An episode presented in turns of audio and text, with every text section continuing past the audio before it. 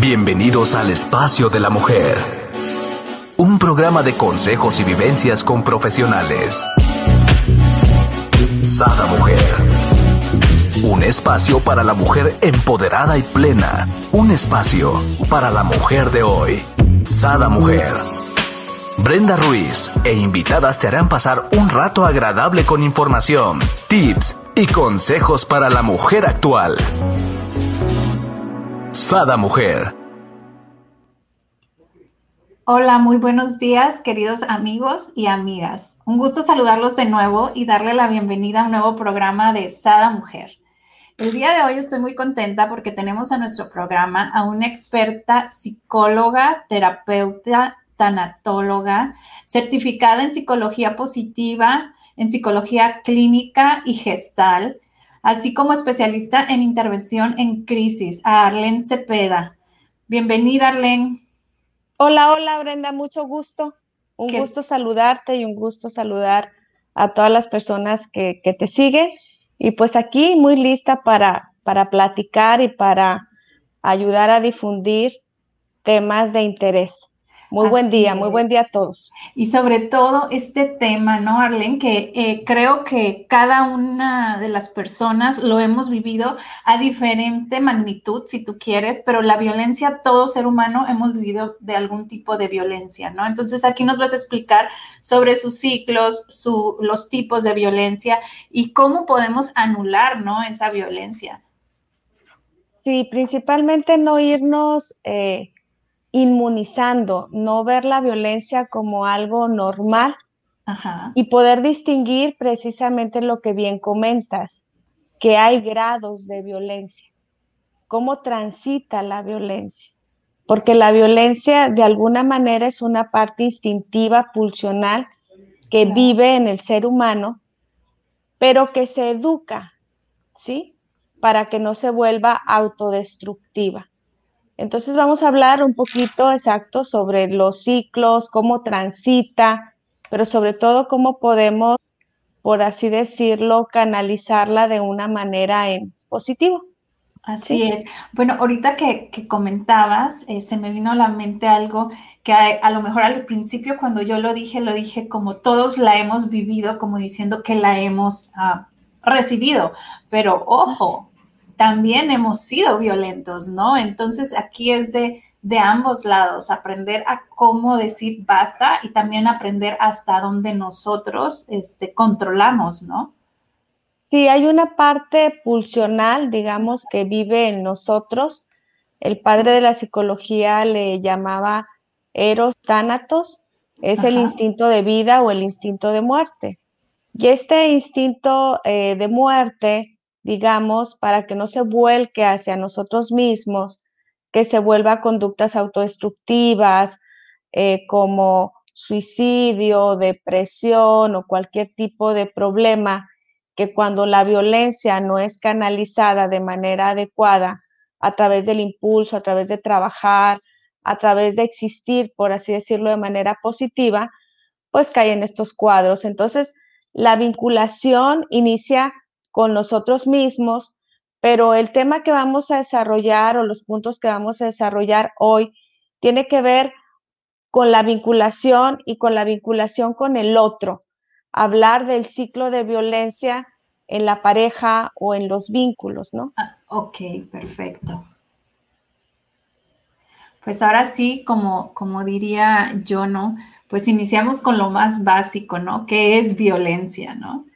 Bueno, definimos o hablamos de la violencia cuando estamos siendo afectados, así como bien comentabas, Brenda, en mayor, menor grado, en algún punto que tiene que ver con nuestros eh, satisfactores, con, con satisfacer nuestras necesidades de todo tipo. Y entonces estamos hablando que una madre o un padre puede ser violento, pero no necesariamente como muchas veces creemos o tenemos la idea en el inconsciente colectivo de que la violencia nada más es el golpe, el grito o el maltrato.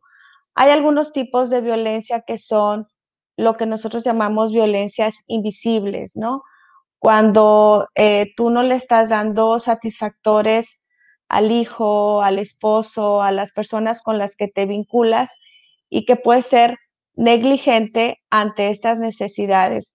Cuando estamos hablando de algún tipo de violencia, cuando no hago la parte, digamos, en ese vínculo que me corresponde, o no eh, ayudo a que ese ser querido, el hijo, la pareja, la madre, el padre, tenga desde libertad, tenga eh, condiciones eh, de bienestar, necesidades básicas, hambre, sed, sexo, sueños, las condiciones de bienestar, cuando yo estoy siendo, cuando yo estoy afectando esas condiciones de bienestar, a las personas con las que debería de generarles bienestar, estamos hablando de algún tipo de violencia.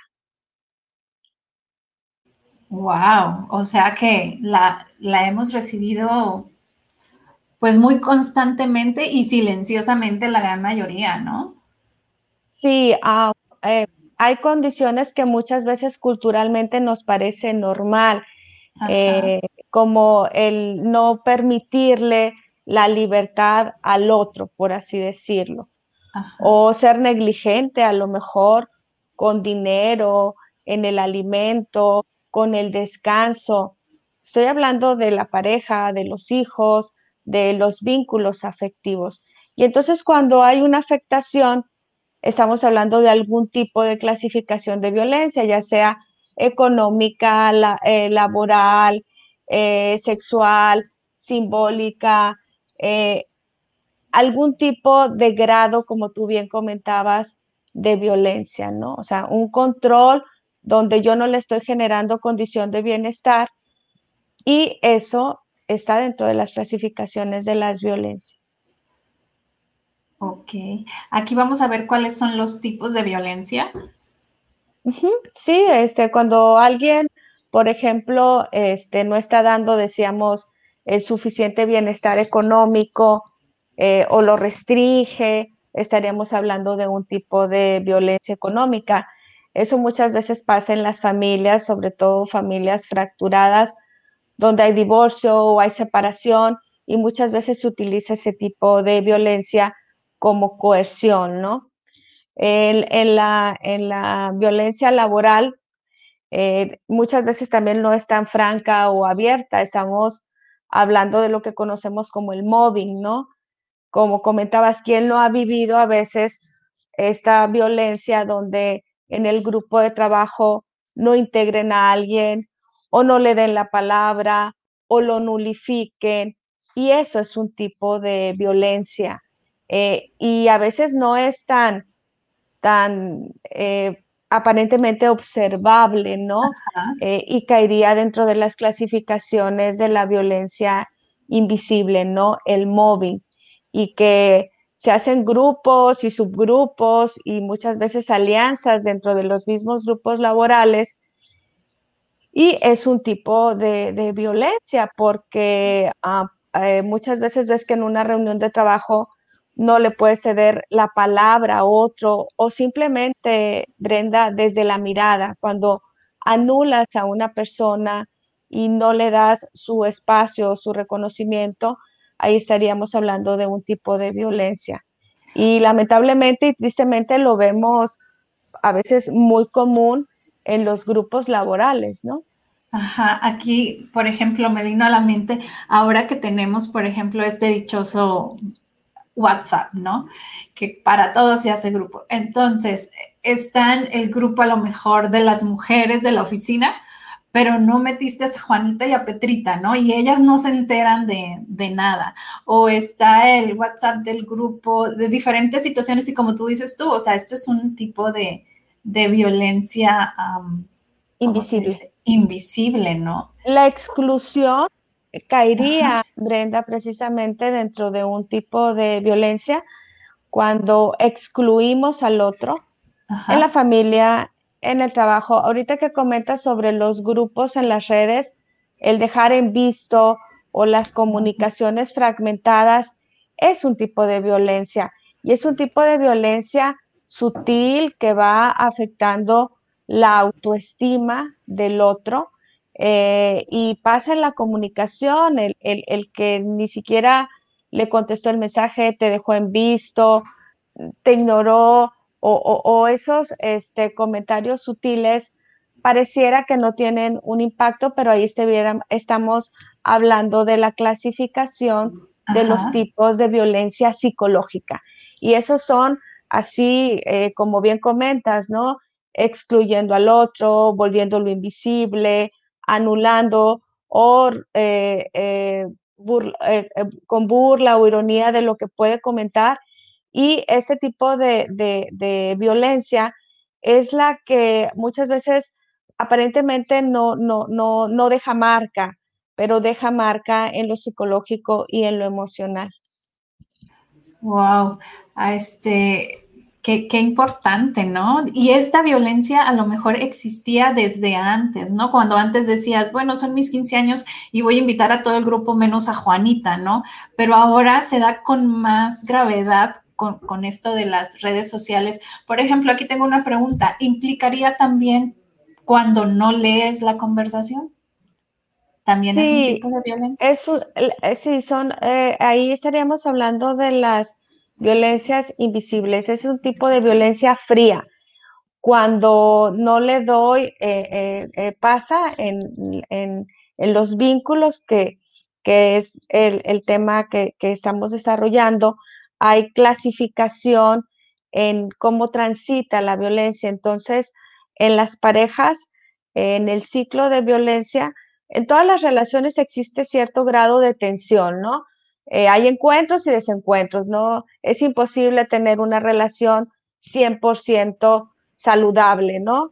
No siempre eh, andamos bien aspectados, no siempre andamos de buen humor, pero en las relaciones, eh, no nada más de pareja, en, en, los vínculos donde, donde hay violencia, existe un tipo de tensión donde en la primera fase llega tanto la tensión que luego el vínculo se rompe o se separa y muchas veces eso, esta es una de las manifestaciones, dejarle de hablar al otro eh, y es un tipo como de violencia fría, ¿no? No le hablo, ignorarlo, no existe y eso para el ser humano es algo muy doloroso porque el ser humano pues necesitamos vernos eh, estar, estar en contacto. Entonces, si es una figura afectiva que me deja de hablar cuando se enoja, ahí estamos hablando de la clasificación de un tipo de, de violencia. Entonces, hay varias fases en el ciclo. La primera fase estamos hablando cuando existe un grado de tensión, ¿sí? En todas las relaciones existe tensión, pero en estas donde hay violencia, llega a un punto de la tensión donde, por así decirlo, el vínculo se rompe y se rompe la comunicación. Después de este periodo, la personalidad con temperamento violento eh, llega como que libera, digamos, esa parte de tensión y luego entra una fase que la siguiente fase entra como este periodo donde el otro busca el reencontrarse con el otro y entra en un ciclo de prometer cosas, sugerir que esto va a cambiar, hacer promesas que luego muy probablemente no cumple. Después de este periodo entra un periodo que nosotros llamamos periodo de luna de miel o de reconciliación. Y entonces la otra persona a lo mejor acepta el perdón, las flores, todas esas promesas incumplidas, ¿no? Ajá. Y al final, este, pues eh, entra en este, de nuevo, el último periodo de, del ciclo de violencia, donde eh, se da como el reencuentro, pero vuelve a transitar, digamos, el ciclo.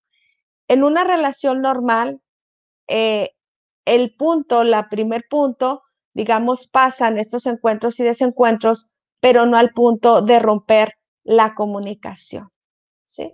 En una relación donde existen explosiones de violencia, se rompe la comunicación. Y existen estos tipos que, que, comentamos de maltratos este, invisibles, ¿no? te dejo de hablar, te anulo, no contesto llamadas o no contesto mensajes. Y es una forma que la persona que está siendo receptora de violencia eh, no entiende, eh, se confunde, no sabe qué pasa. Eh, y este ciclo, si se descuida, se va haciendo cada vez más corto y más corto y más corto. Y entonces ahí es cuando las relaciones se vuelven inapropiadas. Mira, aquí, este, ahora sí que me dejas con la ardilla, cucú, cucú, ¿no? Porque, este, muchas veces, bueno, conozco a muchas personas, yo, yo sí soy de, de decir lo que no me gusta, de hablar lo que me gusta y lo que no me gusta. Obvio, tiendo más a decir lo que no me gusta, cosa que está mal, pero eh, sí lo hablo, pero hay muchas personas que me he topado que entonces lo que hacen es, se quedan callados.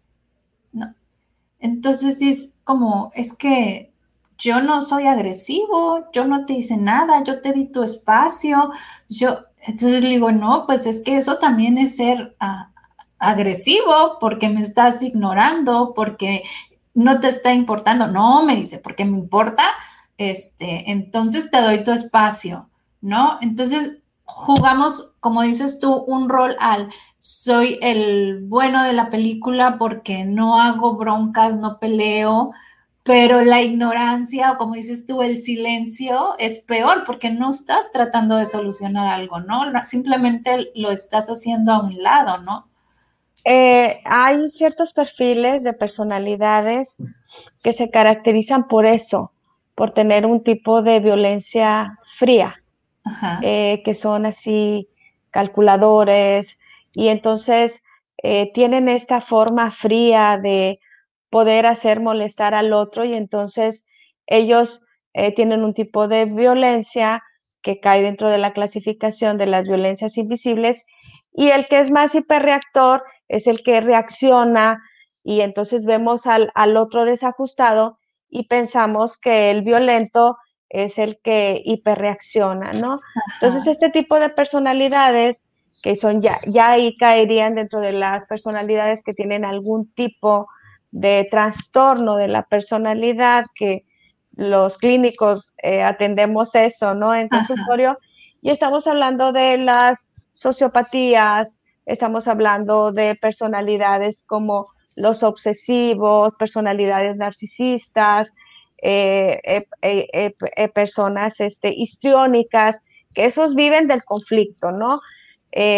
Los psicópatas integrados, las personalidades narcisistas, son esos malos jefes muchas veces o, los perfiles como tiranos donde... Me, donde, ¿Me permites irnos a una pausa y regresamos para que nos sigas platicando sobre este tipo de personas? muy bien. Regresamos con Marlene, nuestra psicóloga tanatóloga, que nos está explicando que nos quedamos con un tema muy importante de cómo son estas, ahora sí, violencias invisibles y nos hablabas de diferentes patrones, ¿no? Sí, hablamos que quien lo ha tenido ah, cerca algún perfil de estos tipos este, de violencia fría, ¿no? Y decíamos que hay ciertas clasificaciones y precisamente los perfiles de sociopatías, los eh, perfiles narcisistas, se caracterizan, Brenda, por muy poca empatía. O sea, ese te aplica la ley del hielo y, no te y dices, mm, no, no, no tiene culpa. y ah, entonces... porque luego son tan, o sea, son tan fascinantes porque entonces dices, es que esto, esto, lo otro. No, pues es que como tú hiciste esto, pues yo mejor me retiro. Ah, no, como tú me dijiste esto, entonces yo hice esto. Y digo, ah, qué fregón, o sea, toda tu acción es ocasionada por otra persona. No te haces responsable de tus actos. O sea, tú estás decidiendo actuar así. Estos perfiles de personalidades se caracterizan por ser muy poco empáticos. Y aparte, así como que socialmente o muchas veces culturalmente, los vemos como hombres y mujeres muy perfectos porque son, como te digo, correctos en toda su forma. Y estos perfiles pues no tienen culpa, se caracterizan por no tener culpa. Entonces mencionaré algunas de las características en común de estos trastornos de la personalidad que se caracterizan por su poca empatía, ¿no? Entonces, ellos se caracterizan por mentir, por pasarse las reglas, por eh, eh, no tienen esta parte, digamos, ética o moral. Eh, ellos van por sus, pueden pasarse las normas, muchas veces no tienen límites, pero te digo que su principal característica de estos perfiles es que son muy poco empáticos. Entonces, al ser muy poco empáticos, ellos pueden aplicar pues esta violencia fría y ah, eh, muchas veces eh, las personas que se topan con este tipo de personalidades, que la verdad es un infortunio en la vida, este, pues muchas veces son tan hábiles que inclusive eh, pueden engañar a los profesionales, hay que tenerles mucho, mucho cuidado. Hay autores y, teóricos que se han dedicado a estos perfiles y dicen que estos, este, bueno, hasta para nosotros los especialistas, este, son el talón de Aquiles, ¿no? ¿Por qué? Porque aparentemente son personas muy bien ajustadas. Eh, su problema es que no tienen empatía. Y entonces, este, pues los estudios eh, en estas áreas los clasifican como los idiotas morales, ¿no? Ellos no tienen culpa, ellos son fríos, ellos se aplican un tipo de violencia fría. Por eso te comentaba que, las violencias invisibles son las que, pues muchas veces, este, digamos, eh, nos vamos como inmunizando, ¿no? Eh, pensamos que la violencia, cuando hablamos de tipo de violencia, es cuando alguien sube la voz, como cuando alguien eh, lastima físicamente o la violencia que ya hablábamos psicológica, pero de las violencias invisibles casi nadie nos habla y quién no ha tenido, como tú decías, un mal jefe, un mal compañero o una personalidad de este tipo donde su característica principal es la falta de empatía. La empatía es tener la capacidad de ponernos en el lugar del otro, experimentando lo que siente. Entonces, eh, este tipo de personalidades, mm, pues, no, no tienen esa condición y claro que, que lastiman de una manera que la persona que es victimada puede llegar a confundirse, llegar a confundirse tanto que creer que ella es la que está mal.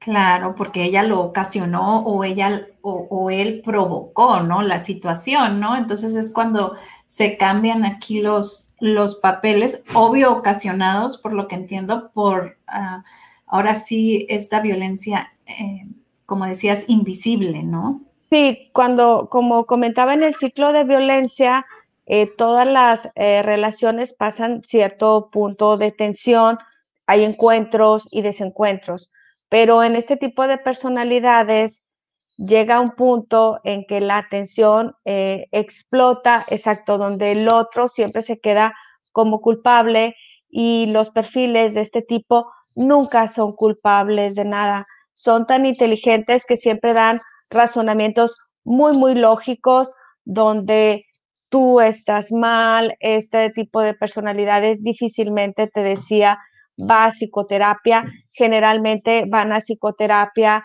los que son receptores de su violencia. Sí, ¿no? Y luego terminan, eh, si van a terapia, terminan dándole terapia a la, psicólogo o a la psicóloga, ¿verdad? Sí, te decía que son perfiles eh, eh, que tú ves tan perfectos,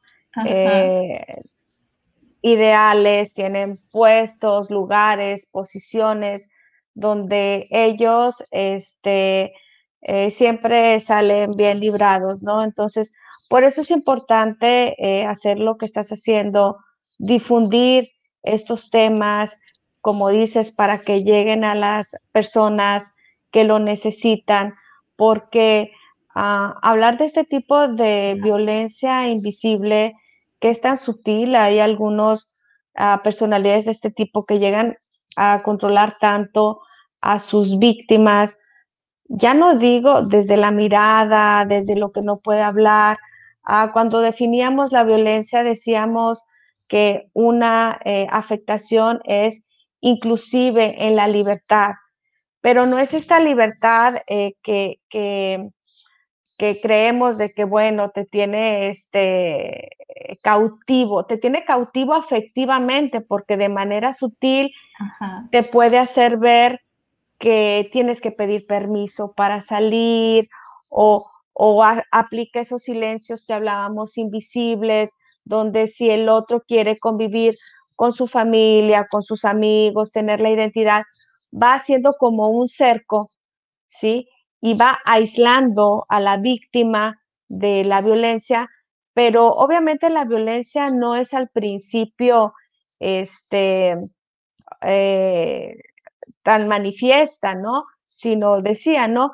Va siendo sutil, ah, te va diciendo, mira, eh, cuando hablamos de las especificaciones de violencia, la económica puede ejercer un tipo de control donde, mira, no trabajes, quédate mejor en casa, eh, mm, no socialices y la víctima no se va dando cuenta y cuando ya se da cuenta y quiere salir de ese ciclo, eh, no puede tan fácil porque está debilitado. Eh, va quitando su red, sus vínculos. Y entonces, al no tener vínculos, cuando después toma conciencia y quiere explicar que está siendo ah, receptor de violencia, pues vemos a ese hombre o a esa persona tan perfecto, tan triunfador, tan bien ajustado, tan estructurado, inclusive en su discurso, que difícilmente le, le, creemos, ¿no? Eh, lo entrecomillo así. Y aquí la invitación sería, Brenda, precisamente que las personas que estén viviendo cualquier tipo de abuso eh, pidan ayuda, se atrevan a hablarlo, se acerquen a, personas este, que, podamos ayudar eh, lo que estás haciendo tú y sepan que siempre se puede pedir ayuda y siempre va a haber alguien que estemos dispuestos a apoyar. Aquí, Arlen, me encantó todo esto que dices. Por ejemplo, si estamos en esta situación donde estamos viviendo con un tipo de, este tipo de violencia, porque como dices tú, o sea, son tan astutos que te hacen ver que, que es por tu bien, ¿no? O sea, no vayas para acá porque mira, es que te puede pasar algo, es que te estoy cuidando, es que te estoy protegiendo, es que te estoy dando seguridad, ¿no? Entonces te van envolviendo en un mundo, pues fantasioso, ¿no? Porque eh, no tanto es que te estén dando seguridad, sino te están haciendo tu cerquito, como dices, ¿no? Pero tú eres el que dio el empoderamiento. Claro, entonces, ¿cómo lo quitamos? Danos tips porque necesitamos empoderarnos. Sí, sí, sí, exacto. Tú mismo diste tu empoderamiento personal Tú mismo lo diste porque ante esta seducción, que generalmente son personalidades, ya mencionaba, muy seductoras, ¿no? Entonces, en esta fase, en el amor, muchas veces en nombre del amor podemos cometer este tipo de, abusos a nosotros mismos, ¿no? Ahorita que me dices este, cómo, cómo podemos hacerle, darle, dar tips, yo les pongo el ejemplo este, a las personas que asesoro, a los pacientes, cómo van entrando muchas veces en esta parte de ser cautivos afectivos.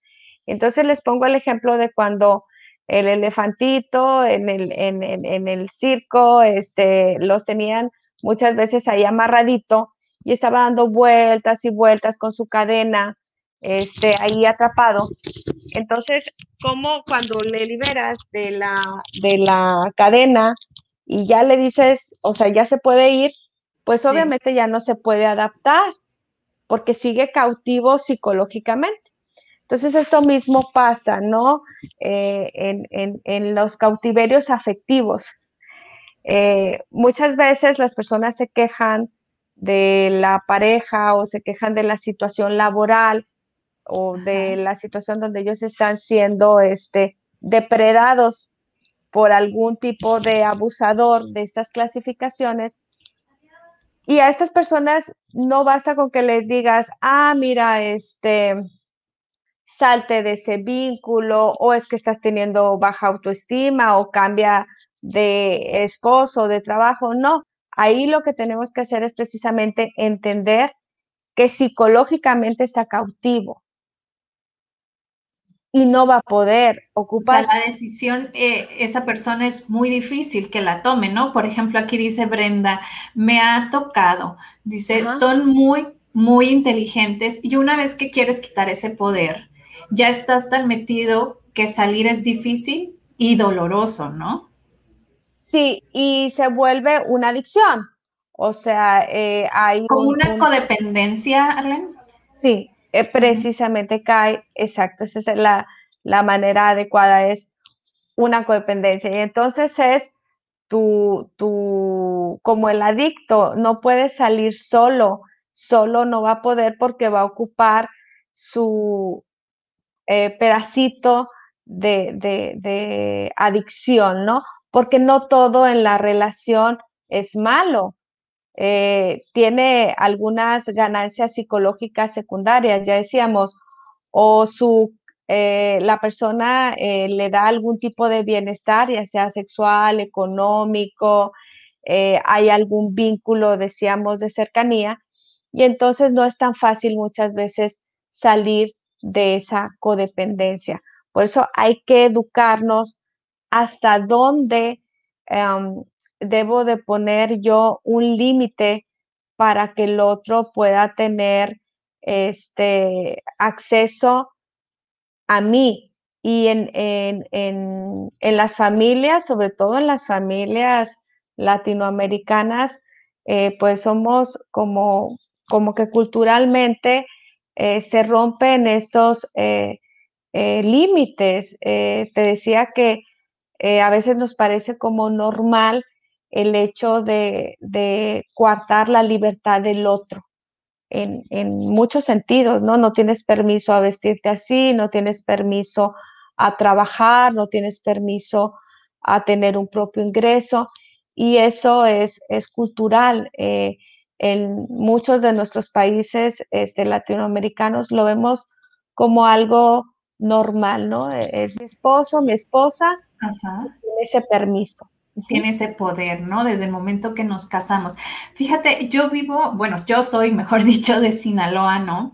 Y ahí tenía una amiga, un grupo de amigas que salíamos, pero a una amiga simplemente el marido no la dejaba salir de noche, porque para él ¿qué tenía que estar haciendo una mujer casada saliendo de noche? Cuando él salía solo el día con amigos, o sea, él sí tenía su día para salir con amigos, él tenía su día para salir, pero ella no podía salir con las sus mismas amigas de toda la vida, ¿no?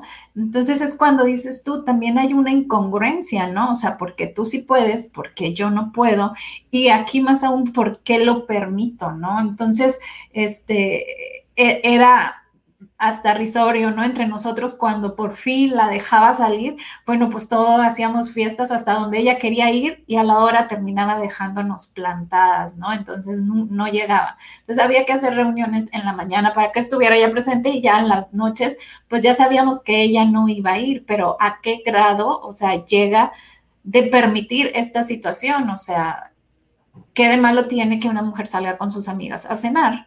Si él puede salir con sus amigos a cenar, ¿no? Bueno, ese es un buen ejemplo de codependencia. O quizás si llegaba el hecho de no tener tranquilidad o estar tensa o sintiendo que está haciendo algo malo. Entonces, es la manera como, pues, hablaba de que se van pasando grados donde no se van dando cuenta y entonces ya después su energía, inclusive vital, va mermando porque ya después mejor, para evitar ella el conflicto, eh, puede mejor preferir ni siquiera ir.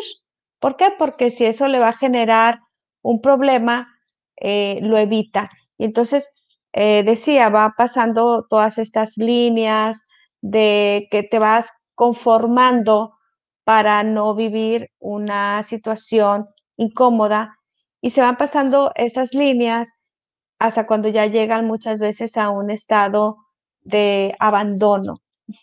Abandono donde eh, van permitiendo abusos, ya decíamos, económicos, sexuales, psicológicos, y donde tristemente muchas veces eh, las personas eh, ya también cercanas, al estar escuchando que se queje de esa situación, las mismas personas se van inmunizando y van etiquetando eh, o poniendo etiquetas de, ah, entonces le gusta ser receptora de violencia o no lo deja porque le gusta vivir así o, cae dentro de la clasificación de las mujeres que ya las mismas personas eh, cercanas, eh, digamos, se acostumbran a ver esa condición. Ah, ellos se, se llevan mal y no se van a dejar o ella no va a cambiar la situación, simplemente se va a estar quejando. Sí, ¿no? Sí, sí, ahorita vino a la mente algunas amigas que tienen más de 15 años divorciándose y siguen donde mismo. y platicas y te platican lo mismo. Y ahora sí, tú así como que, ah, bueno, este, platiquemos otra cosa. sí, pero aquí lo... lo Porque ahí como las ayudas. Eh, precisamente acudiendo a, a los profesionales, porque no es que no lo quieran hacer, vuelvo a esta parte, está cautivo y viven este, algo que que nosotros llamamos eh, síndrome de Estocolmo, que es aun y cuando les llegue la ayuda, como están cautivos de, de, quien, los, quien les estuvo abusando, les secuestró afectivamente, aunque tú les quieras dar la ayuda, no va a poder salir porque esa es la realidad que conoce, no conoce otra. Entonces, este término del síndrome de Estocolmo hace referencia a las personas que han sido víctimas de algún cautiverio y cómo cuando llega el rescatador los intenta sacar, ellos ya tienen un vínculo afectivo con, con quien los mantuvo en ese cautiverio. Esto mismo pasa en este tipo de vínculos inapropiados, ¿no? Oye, tienes muchos años eh, aguantando a ese jefe narcisista, ¿por qué no te vas? No, es que no voy a conseguir otro trabajo. ¿O por qué mantienes esta relación inadecuada? No, es que me quedaría solo. Son vínculos, son eh, eh, lazos precisamente de codependencia. Así es. Arlene, nos vamos a una pausa y regresamos. Muy bien. Regresamos con Arlene y nuestro tema de violencia. Ahorita nos explicabas, ¿no? Toda, toda esta situación y nos aconsejabas que podíamos ayudar a, si estamos viviendo nosotros o si una amiga lo está viviendo o amigo, ¿no? Porque puede ser de diferentes lados, ¿no? ¿no? No es de sexo. Este, eh, ayudarlos a, referenciarlos con alguna terapeuta, pero aparte sería acompañarlos, ¿no, Arlene? Porque como nos dices, o sea, es muy difícil que ellos sigan un proceso, una terapia, porque ya hay una codependencia, ya hay una relación donde, ok, me, me, me agredes o se rompe la relación, pero después yo necesito de eso, o sea, no me puedo alejar porque necesito de eso para entonces seguir viviendo, ¿no? Sí, hablábamos también de esta parte donde en el inconsciente colectivo tenemos ciertas ideas de eh, muy instauradas de que el que es receptor de violencia de alguna manera le gusta. Y acabas de tocar un punto muy importante, eh, también el género. Eh, sí es difícil muchas veces cuando la mujer habla o pide ayuda, pues, ¿qué te cuento cuando es un varón? Porque los varones que me ha tocado trabajar y atender, eh, que han sido receptores de violencia, eh, cuando ellos piden ayuda, imagínate un varón pidiendo ayuda porque la mujer le golpea, lo abusa, lo trata mal, culturalmente ellos viven una doble victimización, porque entonces no, no es tan hombre. Y a mí que me ha tocado trabajar estos procesos, acompañarlos, exacto, precisamente esa es la parte donde también tenemos, eh, Brenda, que ir haciendo cambios. La persona que esté siendo receptora de violencia eh, no tiene que ver, como dices, con, con el género a los hombres les cuesta mucho, mucho, mucho reconocer cuando están siendo abusados. Y también eh, eh, pueden ser abusados desde financieramente, sexualmente, em, eh, ya lo decíamos, este, dentro de las clasificaciones de la violencia, físicamente, psicológicamente, y a ellos les cuesta eh, en, esta parte cultural, al menos en nuestro país, eh, reconocer que ellos pueden ser, sí, eh, estar siendo victimados. ¿Por qué?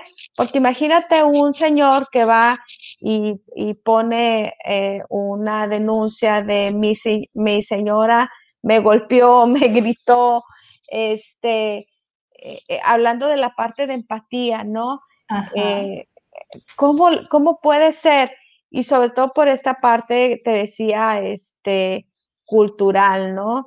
Eh, entonces, eh, son las cosas que tenemos que cambiar e ir reeducando a las nuevas generaciones, a nuestros hijos, en el, en el entorno, eh, que esto no, no, no, es válido y, y, no lo debemos este, permitir. Y que como dice este autor, psicólogo cognitivista eh, Walter Rizzo, ¿no? Hay límites en el amor. Me encantó, hay límites en el amor. Aquí se las vamos a dejar porque es una frase muy, muy, mucho que ahora sí aprenderle, ¿no? Eh, ahorita me venía a la mente, por ejemplo, cuando iniciamos una relación, por ejemplo, la gente que nos está viendo y que está iniciando a lo mejor una relación de noviazgo o una relación nueva de matrimonio, este, cómo poner un alto, o sea, cómo identificar, ¿no? Que esto sí, esto no lo puedo permitir, ¿no? Porque, por ejemplo, un ejemplo tonto pudiera ser, ¿no? Este, a mí me gusta hablar por teléfono y no tengo límites de horario. Si alguien me habló a las 11 de la noche o a las 12, mientras yo esté despierta, yo contesto, ¿no? Entonces, si, si mi nuevo marido o si mi nueva relación de, de, novios me ve que yo hablo después de las 10 de la noche, me dice, no, eso no es apropiado, no está bien. O sea, ¿cómo decir, pero para mí no tiene nada, lo voy a seguir haciendo? O, o cómo cómo llegar a, ahora sí, a mediar esto, ¿no? Porque yo creo que lo que nos pasa mucho eh, eh, es que dices, ay, pues para mí no es tan importante, ¿no? O sea, pues igual hablo después, ah, ok, no te preocupes, ya no hablo después de las 11 o 10 de la noche, ¿no? A la hora que haya dicho. Entonces, después, mañana pasado, es otra situación, este, no ah, salgas sola, ¿no? Después de tal hora. Entonces, si para ti eso no implica y no quieres broncas, empiezas a ceder, ¿no? Empiezas a ceder porque para ti eh, eh, no lo haces con que voy a salir a tales horas, sino lo haces porque se vio y saliste sin, sin pensar en alguna ah, maldad o situación que vayas a hacer en esa hora, ¿no? Entonces yo creo que aquí cuando menos nos damos cuenta, pues en una cosa que, que dijimos, ah, ok, está bien para mí, este, si lo hago o no lo hago, está bien, ¿no? Ok, ya, no tenemos broncas, ok, si no te preocupes, ya no lo voy a hacer o, no se va a repetir. Pero cuando te das cuenta, pues ya fueron que 50 cosas que has cambiado, ¿no? Entonces, ¿de quién está enamorado realmente, ¿no? ¿De la que convirtió o del que convirtió? ¿O estás enamorado de quien conociste? O sea... Aquí entra esta parte de, de los límites que hablábamos razonables, ¿no? Ajá. Eh, me gustaría hablar un poquito de lo que me dices, cómo distinguir. Bueno, es que hay apegos este, saludables y apegos no saludables. Eh, también hay desapegos que pueden llegar a ser patológicos, ¿no? una pareja que te dé toda esa libertad y que prácticamente no le importe, eh, estaríamos hablando de un desapego eh, ya no tan saludable, ¿no? Eh, aquí entra la parte de, lo razonable, ¿no? lo que nuestro mismo sentido común nos va dictando. puede ser razonable y entendible que una pareja, pues, pida hasta cierto punto este, que no hables muy tarde o que si es una persona que está viendo que muy frecuentemente, pues hasta cierto punto pudiera ser, digamos, normal que preguntes, involucre con quien te comunicas y esto. Estamos hablando de los casos donde ya existe un control y donde la persona tiene miedo y empieza a hacer, ah, como tú dices, las cosas a escondidas porque se rompe un principio que debemos de cuidar en toda relación que se llama confianza básica. Y ese para mí sería como un indicador muy importante. Si en mi relación no existe esto que se llama confianza básica, ahí ya estamos hablando de un foquito rojo me llame quien me llame, yo puedo tener la confianza de explicarle y lo va a entender porque existe esto que se llama confianza básica. Pero si yo no puedo asistir a la reunión o no puedo tomar una llamada o ya me empiezo a inquietar o siento que es algo mal y que mejor no lo puedo compartir o no lo puedo platicar con la pareja, se está rompiendo un principio básico de relación, la confianza básica.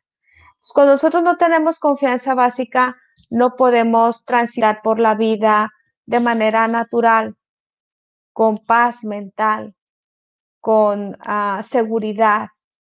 Y en los ambientes eh, que hablábamos, familiares o entornos laborales, donde no existe, Brenda, este ingrediente llamado confianza básica, es donde ah, hay mayor probabilidad que existan condiciones o explosiones de violencia, porque empiezas a andar, nosotros llamamos como en un campo minado.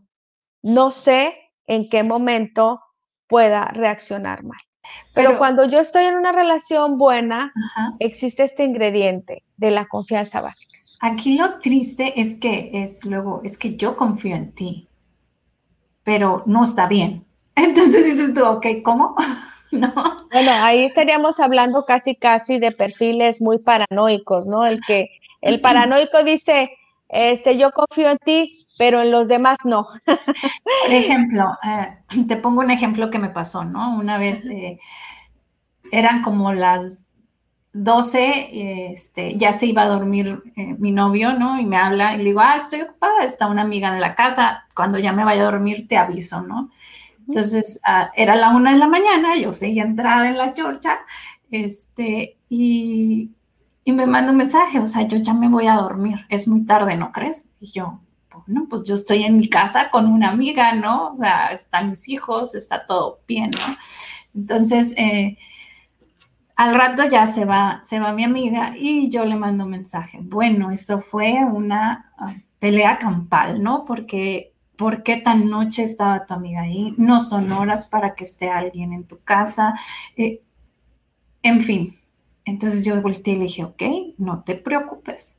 Cuando yo vea que me voy a extender con una amiga, pues entonces salgo a algún bar o algún cafecito, pues a seguir platicando. Si no puedo tener la libertad en mi casa, pues entonces salgo, ¿no? Entonces es, es como dices tú, o sea, no hay lógica, ¿no? No hay lógica en que en tu casa no puedas tener, pero es porque, eh, o sea, confían en ti y te están cuidando.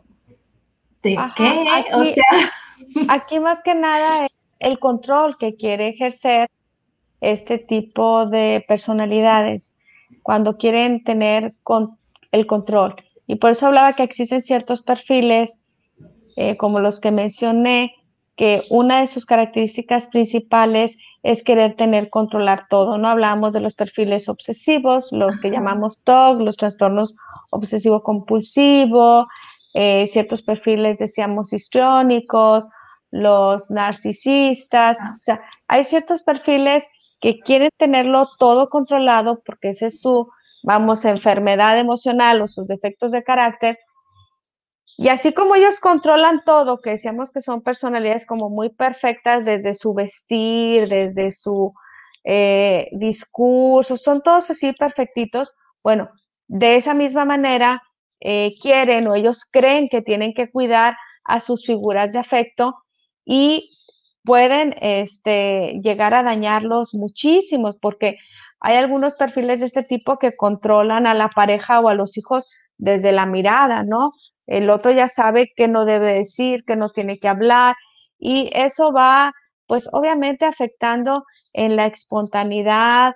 Eh, las personas que eh, conviven con ellos pueden caer en perfiles depresivos, ¿sí? Porque ya como que dejan de luchar, así como comentábamos, no, pues ya para qué eh, voy a salir o voy a convivir si eso va a generar un problema, porque sí, porque el otro quiere tener siempre el control. Entonces, el divulgar estos temas donde las personas vayan tomando conciencia, sobre todo de no aislarte. Cuando tú sales, así como comentabas, al café con las amigas, cuando platicas de ciertos temas, cuando tienes interacción social, puedes comparar esta parte. Y entonces el aislamiento social genera muchos de estos tipos de problemas. Ahora con el tema del, confinamiento, pues muchas de las, eh, el estar confinados aumenta por eso esa probabilidad o estos índices este, de, violencia porque están confinados, hay menos actividad, eh, está limitado y por eso vimos que ah, habían aumentado los indicadores de violencia, ¿verdad? No es que la violencia no estuviera ahí, simple y sencillamente que al estar confinados, al tener más frustración o la situación económica que se vino, pues por eso vimos estos indicadores. ¿Cuál sería, este, me preguntabas como la solución? Ajá, por eh, ejemplo, en, estas, en este ejemplo que te di, o sea, ¿qué debía haber hecho? Ajá, bueno, yo creo que volvemos a la parte de establecer límites. Eh, el otro, si se enoja o no se enoja, o si lo entiende o no lo entiende, es ponerle límite.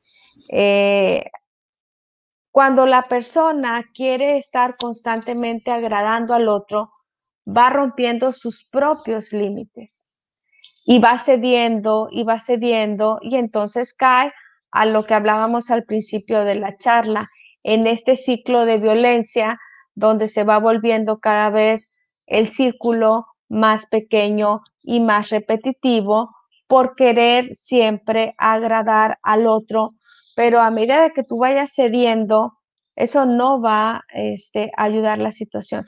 El otro se tiene que reeducar para poder aprender un mejor manejo de sus emociones y entender que no puedes controlar todo porque la vida es así. Eh, una persona saludable entiende que hay momentos en los que no vas a poder controlar todo, uno hace una planeación, busca alcanzar metas, objetivos, pero algo que los seres humanos tenemos que tener la humildad es entender que no todo lo podemos controlar. Y esas personas tienen que ir a procesos de psicoterapia para aprender a manejar emociones, frustración, tolerancia a la frustración. Y en vez de estar proyectando todo con la pareja o con los hijos o en el trabajo, eh, pues aprender a hacer esta autorregulación en las emociones. Y bueno, pues la psicoterapia es una herramienta. Ya mencionabas tú al principio en la presentación otras, ¿no? Eh, eh, eh, Una que me fascina es terapia gestal, ¿no? Esa es, creo que la básica porque todo lo que traemos viene en nuestro ADN, ahora sí que inculcado, ¿no? Desde, desde mi perspectiva. Y, y, si usamos esta terapia que tú practicas, que tú eres este, experta en terapia gestal, pues te quitas de muchos vínculos, de muchas cosas que no son tuyas, ¿no? Que las traes jalando y, y, vaya, respondes ahora sí que por instinto, ¿no? Nos podemos ayudar, Brenda, desde la caminata matutina, desde un tiempito para meditar, desde hacer oración, de buscar todas esas condiciones donde lejos de estar proyectando en el otro frustración, enojo, rabia y todas esas emociones que dañan los vínculos, es ir generando conciencia de que ah, la violencia va siendo un ciclo, pero sobre todo tener como la convicción o el, el compromiso con nosotros que día a día, así como explicaba, nos levantamos con esa lucha interna entre el eros o el tánatos. O sea, el día de hoy yo decido andar como en positivo o el negativo. Y eso se va a ver en mi primer eh, grupo, que es en mi familia. Claro. Y ah, eh, así es como, digamos, transita la violencia, ¿no? Es primero en la familia, luego lo vemos, si no se resolvió bien aquí, luego lo vemos en el primer eh, agente socializante, familia. Segundo agente, la escuela. Y por último, en la comunidad. Entonces, muchas veces nos impacta el ver eh, la violencia afuera, en lo que pasa en los países, eh, culpar al, al, entorno, pero no vemos que donde se gestó fue primero nosotros mismos, acá en el grupo familiar, luego nos impacta ver el bullying en las escuelas, luego el mobbing en los grupos de trabajo, luego en las manifestaciones en la calle. Si vamos tomando conciencia desde nosotros mismos, desde cuando me levanto todos los días en la parte de, de mi, del eros, mi principio de vida o mi principio de muerte. Y entonces desde ahí yo elijo, desde que empieza mi día, empiezo sonriente, positivo, dando gracias y busco que los encuentros con el otro sean eh, lo mejor posible o yo decido este, eh, andar este, digamos, de mal humor. Si cada individuo tomáramos esta conciencia, creo que pues nuestro mundo sería mejor. Así es, Arlen. Muy, buenos consejos. Primero hay que hacer una introspección y lo único que podemos cambiar es nosotros mismos, no podemos cambiar al de enseguida. Entonces, como dices tú, nuestra actitud, nuestra forma de subir nuestra autoestima y sobre todo que te busquen y te llamen al teléfono 668 156 2909 con la ADA este, de México, que es más 52, porque es muy importante tener esta ayuda, como comentabas, ¿no? Es el 668 156 2909. Muchísimas gracias por todo tu conocimiento. Gracias por, por, darnos estos tips y estos consejos que en realidad este, nos hacen mucho bien, ¿no? Bueno, pues para finalizar, nada más decirles que la paz inicia con una sonrisa. Me da gusto compartir con ustedes eh, y pues aquí vamos a estar.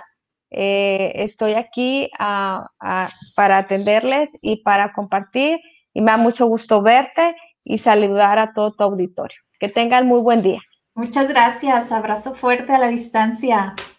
Abrazo. Cuídense. Bendiciones. Bye bye. Bendiciones. Bye. Por lo que vales y por lo que eres, por todo el amor que das y el que te tienes, date tu tiempo, respira.